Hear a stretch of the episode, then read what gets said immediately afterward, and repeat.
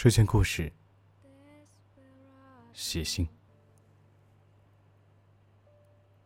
祖父前段日子去世了，一位日本的夫人来访，说想去陵园祭拜。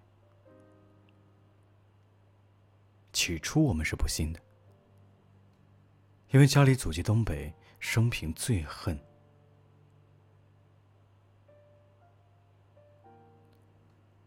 夫人似乎早有准备，打开一个檀木盒给我们看，里面是用发黄的云南竹纸书写的一摞信，确是他的笔记。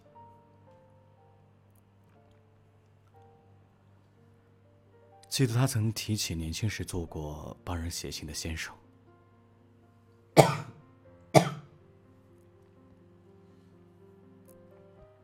唯一的一笔生意，是一个叫于梅的女人。于梅的丈夫死了，几封一早写好的遗书送到家，她搬着火盆到了院子，一封一封往里烧。时不时有银杏叶飘进去，想起她出门时还讲：今年叶黄的时候，要教她在上头写字呢。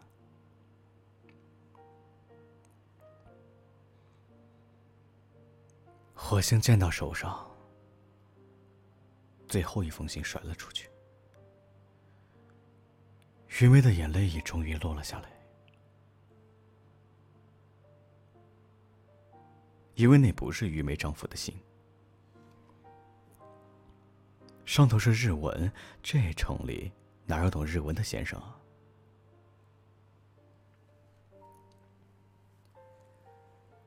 于梅决定找个大学外语系的学生试试。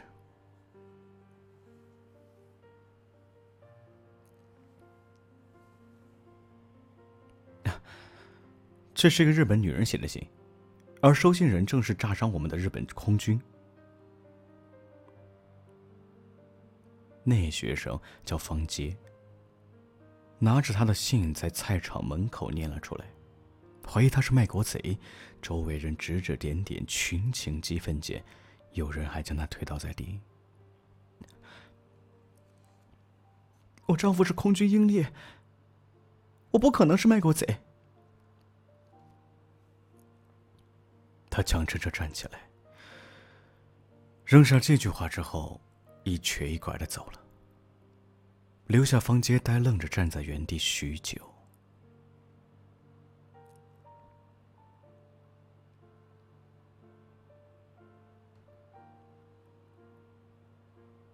于梅第二天一大早开门，瞧见台阶上用石头压了几张纸，墨迹还未干，语句语气似乎是由日文翻译过来，是一位美惠子小姐写给丈夫的家书，祈求平安，盼望早日团圆。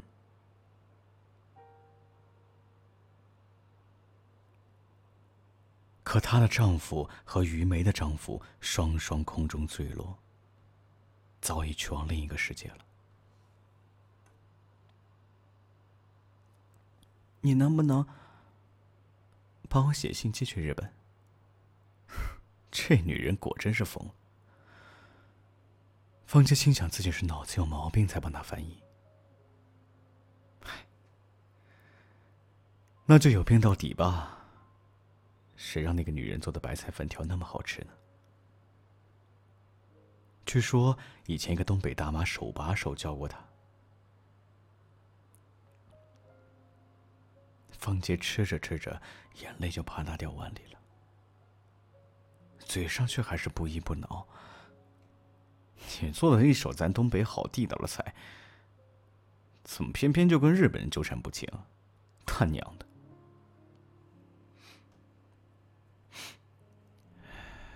他是真恨，当年日军攻占东北，一家五口，就他跟着学校及时南迁，幸免于难。血海深仇，没办法释怀，连带看着那个小岛的一切都是不顺眼的。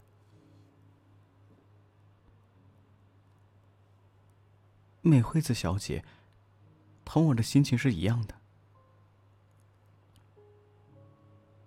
她夹给方舟一筷子粉条，昏黄的灯光下神色不明。更何况，我也只能对她讲讲我的丈夫了。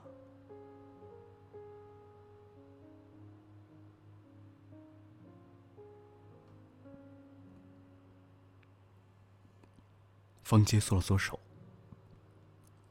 刚刚有什么滴在那上头？滚烫的。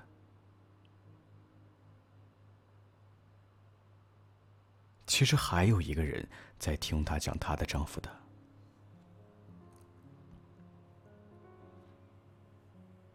方杰最近总是握着那一摞信纸在灯下发呆。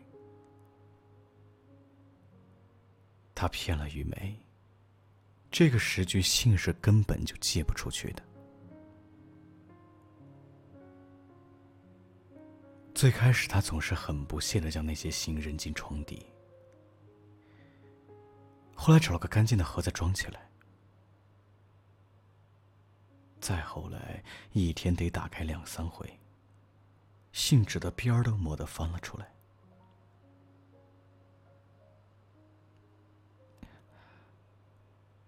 我喜好银杏，我的丈夫曾经答应我，会在银杏叶上教我写字。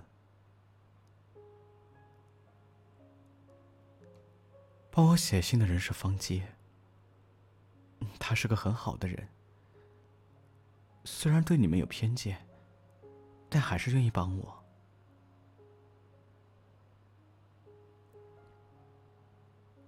我的丈夫在遗书里希望我自由婚嫁，如今他已去世一年，我对将来却仍不知道如何打算。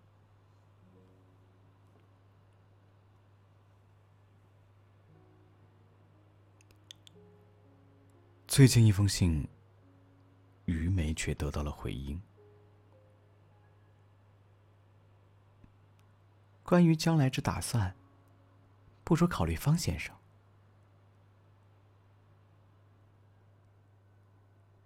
那之后，于梅很久没找他写信了。再出现时，带来即将离开的消息。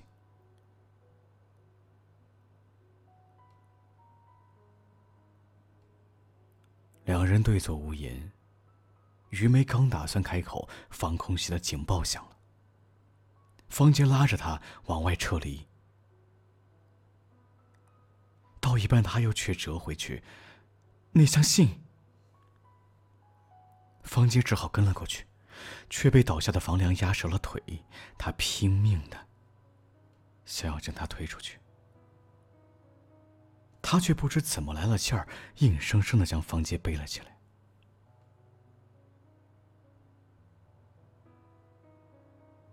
巨大的痛楚让他昏死，听到的最后一句话是：“多谢你啊，方先生。”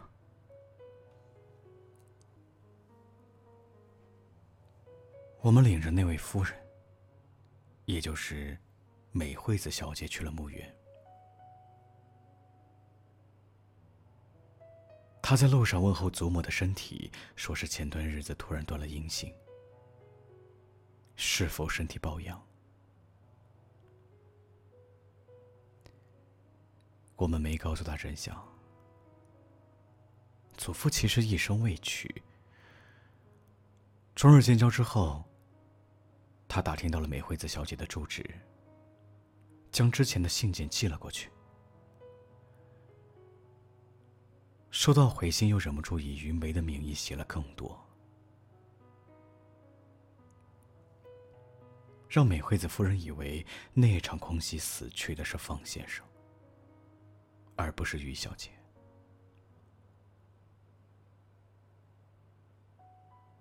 在最后一封信中，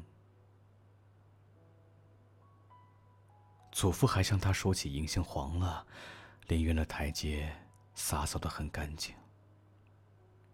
希望他能够来一同拜祭。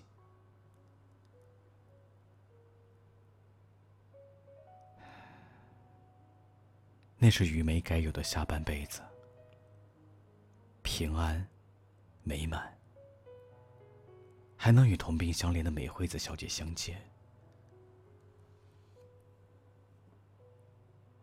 唯一属于主妇的，大概是那贪心的一点署名——方与梅，绝笔。